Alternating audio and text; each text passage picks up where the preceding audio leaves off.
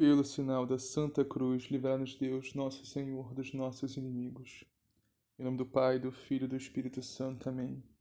Creio em Deus Pai, Todo-Poderoso, Criador do céu e da terra, e em Jesus Cristo, seu único Filho, nosso Senhor, que foi concebido pelo poder do Espírito Santo, nasceu da Virgem Maria, padeceu sob Pôncio Pilatos, foi crucificado, morto e sepultado, desceu à mansão dos mortos, ressuscitou ao terceiro dia, subiu aos céus está sentado à direita de Deus Pai Todo-Poderoso, donde há de vir a julgar os vivos e os mortos. Creio no Espírito Santo, na Santa Igreja Católica, na comunhão dos santos, na remissão dos pecados, na ressurreição da carne, na vida eterna. Amém. Vinde, Espírito Santo, enchei os corações dos vossos fiéis e acendei neles o fogo do vosso amor. Enviai, Senhor, o vosso Espírito e tudo será criado, e renovareis a face da terra. Oremos. Ó Deus, que instrui os corações dos vossos fiéis com a luz do Espírito Santo, fazei que apreciemos retamente todas as coisas segundo o mesmo Espírito e gozemos sempre suas divinas consolações por Cristo nosso Senhor. Amém. Liturgia da Palavra, 7 de junho de 2021, segunda-feira, décima semana do Tempo Comum. Primeira leitura. Início da segunda carta de São Paulo aos Coríntios. Paulo, apóstolo de Jesus Cristo, por vontade de Deus, e o irmão Timóteo, a igreja de Deus que está em Corinto, e a todos os santos que se encontram em toda a Caia, para vós, graça e paz da parte de Deus, nosso Pai, e do Senhor Jesus Cristo Bendito seja o Deus e Pai de nosso Senhor Jesus Cristo, o Pai das misericórdias e Deus de toda consolação. Ele nos consola em todas as nossas aflições, para que, com a consolação que nós mesmos recebemos de Deus, possamos consolar os que se acham em toda e qualquer aflição. Pois à medida que os sofrimentos de Cristo crescem para nós, cresce também a nossa consolação por Cristo. Se estamos em aflições, é para vossa consolação e salvação. Se somos consolados, é para vossa consolação.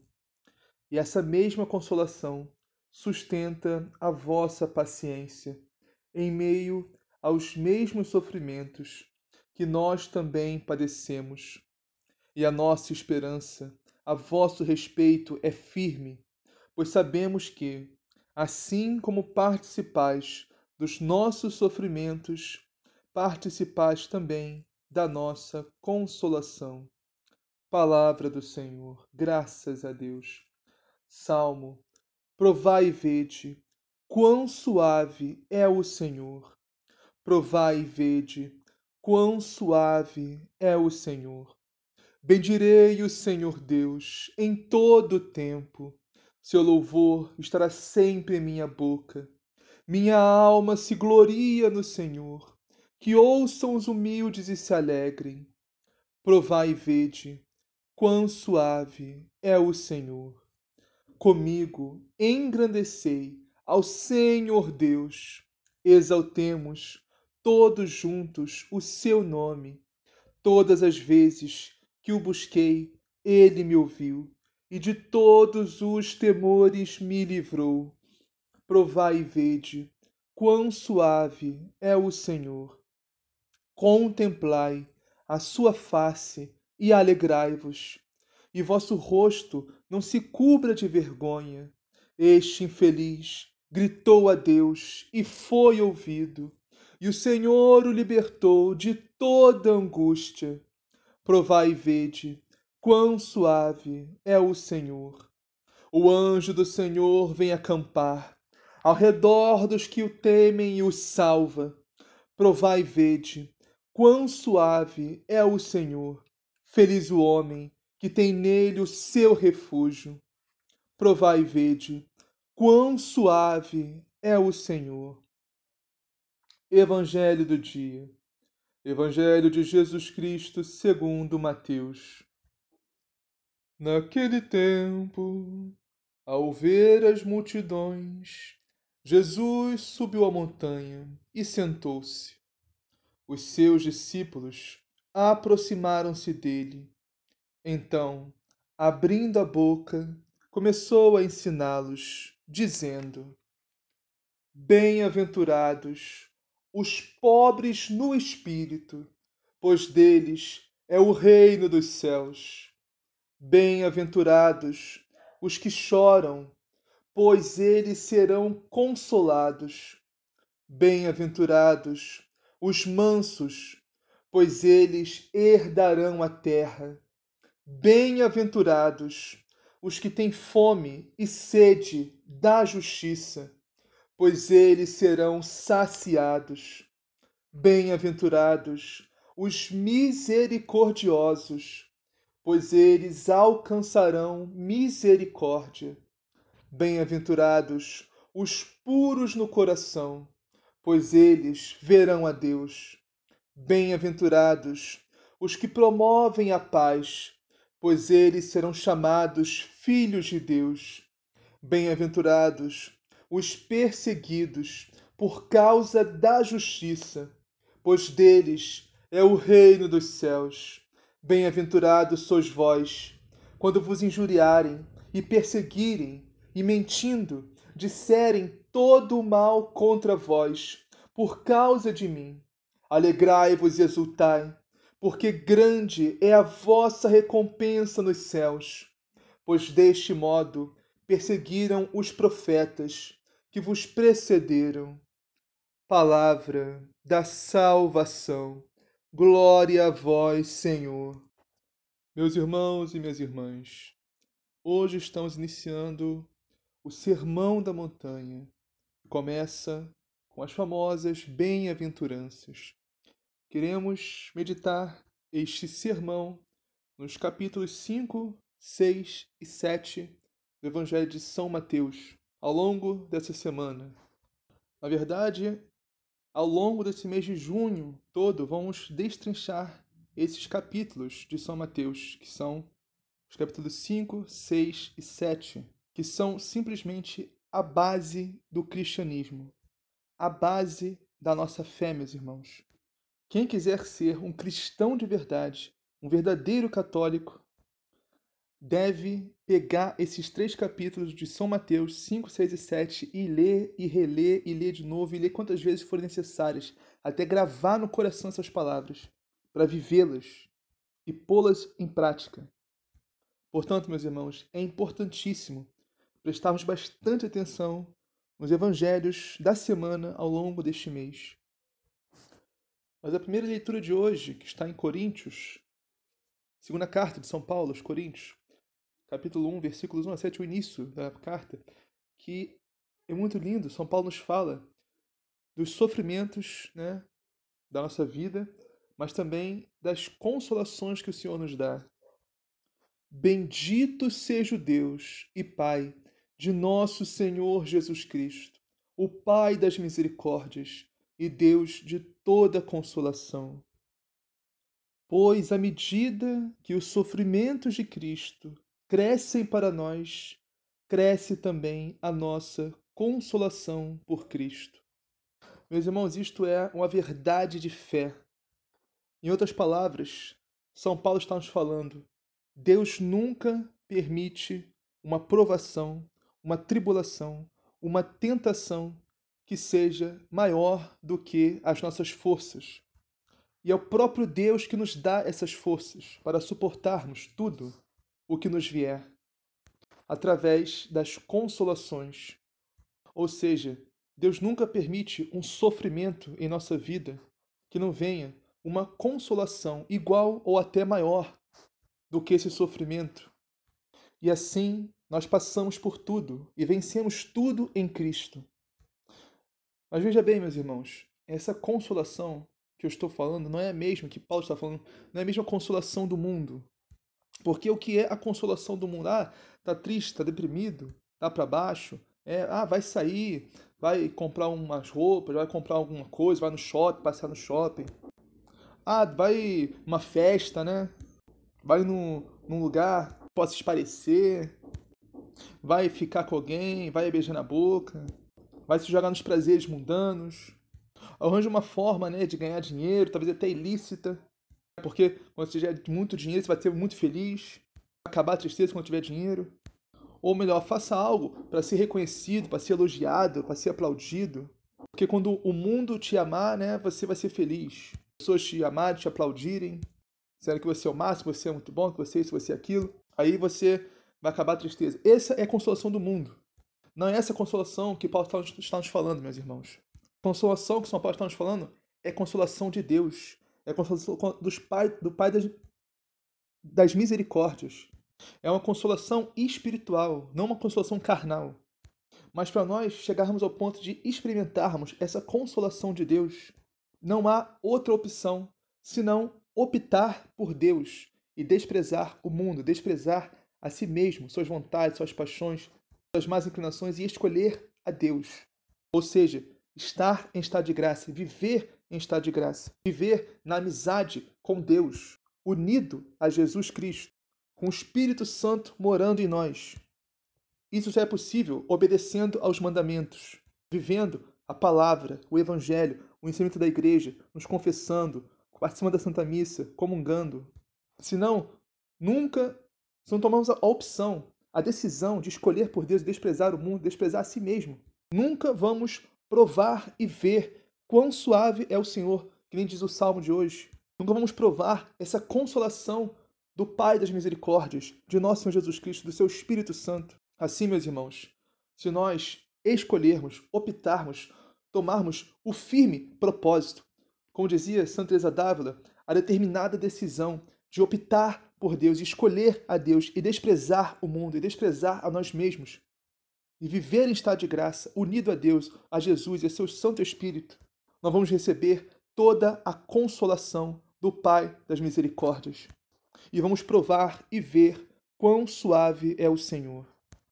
Vamos agora meditar o Santo Evangelho que está em Mateus, capítulo 5, versículos 1 a 12. Meus irmãos, infelizmente não vai dar para nós meditarmos com profundidade cada bem-aventurança dessa que é lindíssima e preciosíssima, pois nosso tempo aqui é curto, mas vamos meditar sim todo o Evangelho de hoje. Vamos tentar pincelar cada bem-aventurança. Vamos lá. Naquele tempo, vendo Jesus as multidões, subiu ao monte e sentou-se. Só esse início já é muito significativo, meus irmãos. Só essa parte. Jesus subiu ao monte, viu as multidões vindo. O que significa isso? Subir ao monte. O monte, na Bíblia, meus irmãos, é o local de encontro com Deus. É o local, é, entre aspas, onde Deus é mais acessível. Na Bíblia, há muitos montes. Monte Sinai, Monte Carmelo, Monte Horebe. E todos esses montes são sinais de encontro forte com Deus. Por exemplo, o Monte Sinai, onde Moisés recebeu a lei, os mandamentos. E o evangelho de hoje faz um paralelo disso. Moisés subiu ao monte para pregar a lei e Jesus subiu ao monte para ensinar a lei. Esses capítulos 5, 6 e 7 do Evangelho de São Mateus é a nova lei de Deus, que é dada através da boca do próprio Deus que se fez carne, nosso Senhor Jesus Cristo. Então, Jesus subiu ao monte e sentou-se. Isso significa que Jesus é o mestre, porque isso é o sinal de, de ensinar, de mestre, de ser mestre. O mestre, ele senta para ensinar os discípulos, e Jesus é o mestre dos mestres. Então os discípulos aproximaram-se e Jesus começou a ensiná-los. Bem-aventurados os pobres em espírito, porque deles é o reino dos céus. Prestemos bastante atenção nesse detalhe importantíssimo, meus irmãos. Pobres em espírito, não só pobres. Ou seja, Jesus não está falando de dinheiro. Pobre financeiramente. Os pobres em espírito não são aqueles que têm pouco dinheiro, mas sim aqueles que têm pouco orgulho, pouca soberba, pouca arrogância. Aqueles que são humildes e que vivem bem e felizes, em paz, com Deus e com o próximo, tendo pouco ou tendo muito. Deus não se preocupa com a nossa, com a nossa, com a nossa conta bancária, se tem muito ou pouco dinheiro. Deus se preocupa com o nosso coração, meus irmãos, se tem muito ou pouco amor a Deus e ao próximo. Próximo, bem-aventurados os aflitos, porque serão consolados. E aqui, meus irmãos, está incluído todo e qualquer tipo de aflição: aflição física, aflição psicológica, aflição emocional, aflição espiritual, aflição de problemas, tribulações, provações, sofrimentos, aflição da incerteza do futuro, aflição da falta de dinheiro que for, aflição da morte de um parente, de um amigo próximo, aflição de uma doença, corporal ou espiritual, todo e qualquer tipo de aflição, o Senhor nos consola, porque Ele é o Pai das misericórdias e o Deus de toda consolação. Só temos que confiar nele.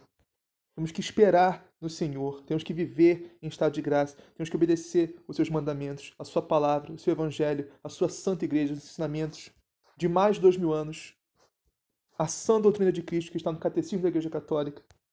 Temos que receber os sacramentos, participar da Santa Missa, comungar, viver em estado de graça, viver unido a Deus, a Cristo, ao seu Santo Espírito, a graça santificante que nos dá toda a consolação de Deus em toda e qualquer situação.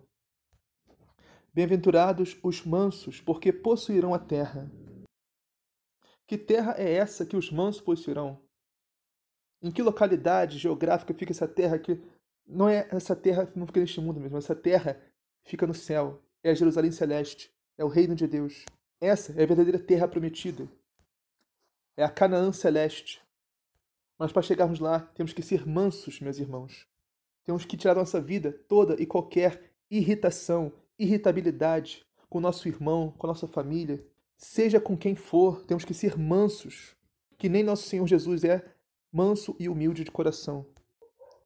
Temos que tirar da nossa vida toda raiva, toda ira, e tratar sempre nossa família, nossos irmãos irmãs, seja quem for, com calma, tranquilidade e mansidão.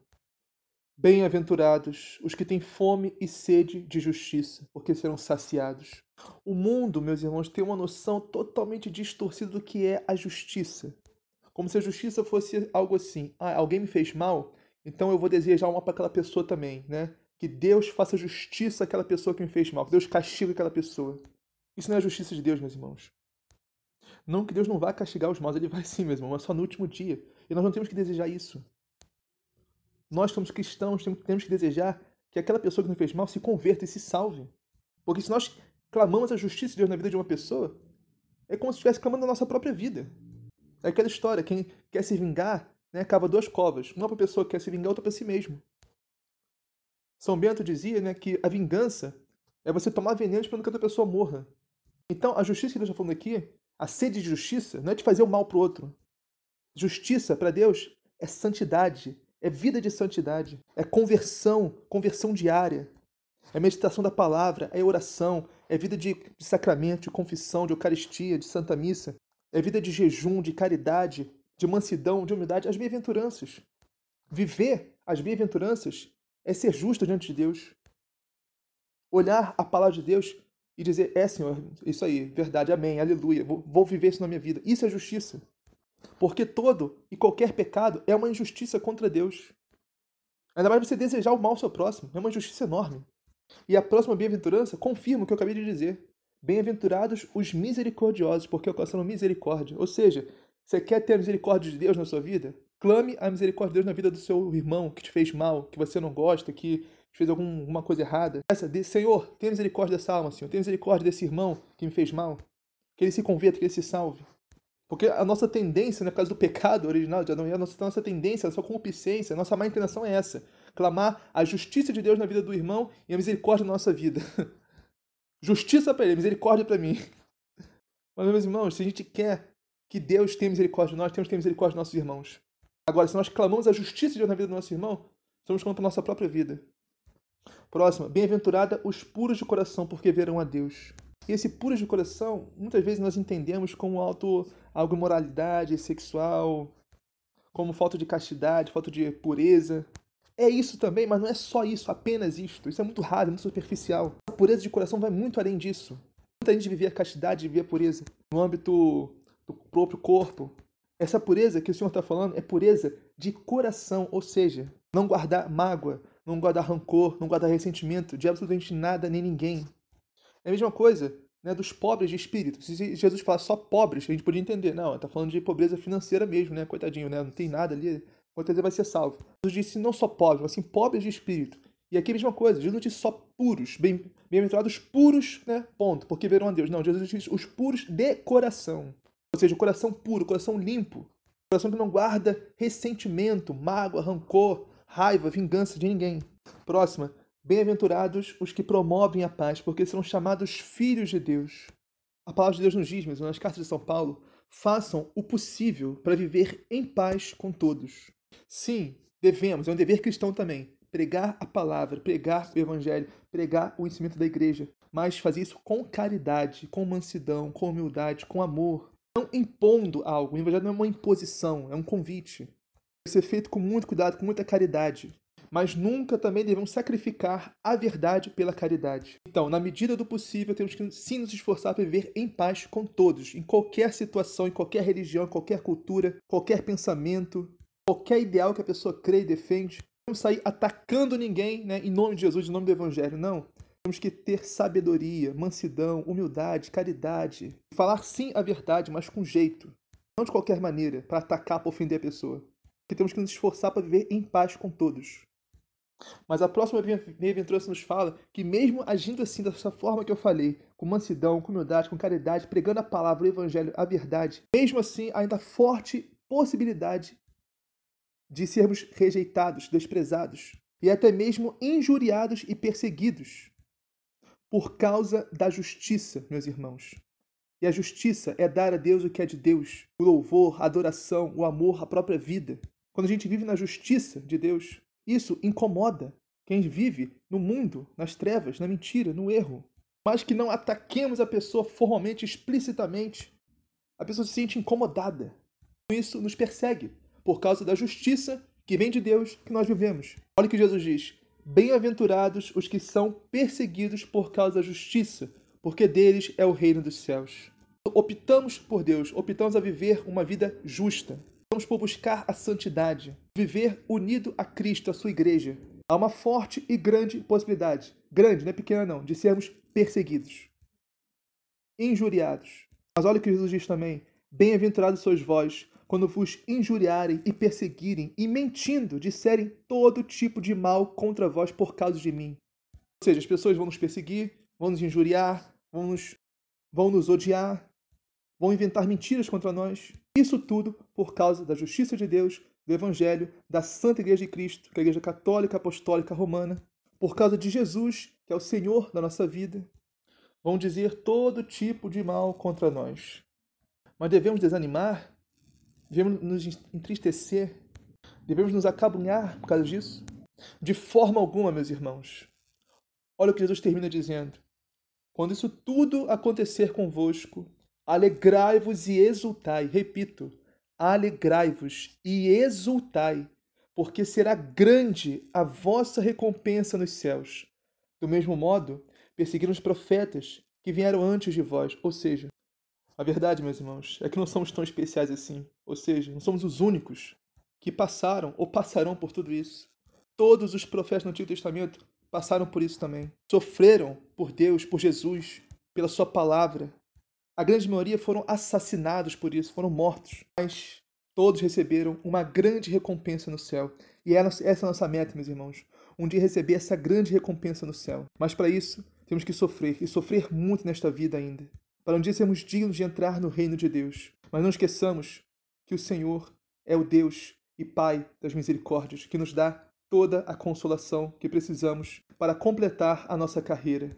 E um dia recebermos a nossa coroa da vitória, a coroa da glória, na terra prometida, na Jerusalém celeste, no reino dos céus. Assim seja, amém. Pai nosso que estás no céu, santificado seja o vosso nome, venha a nós o vosso reino. Seja feita a vossa vontade, assim na terra como no céu. O pão nosso de cada dia nos dá hoje, perdoai as nossas ofensas, assim como nós perdoamos a quem nos tem ofendido. E não os deixeis cair em tentação, mas livrai-nos do mal. Amém. Ave Maria, cheia de graça, o Senhor é convosco. Bendito sois vós entre as mulheres, bendito é o fruto do vosso ventre, Jesus. Santa Maria, Mãe de Deus, rogai por nós, pecadores, agora e na hora de nossa morte. Amém.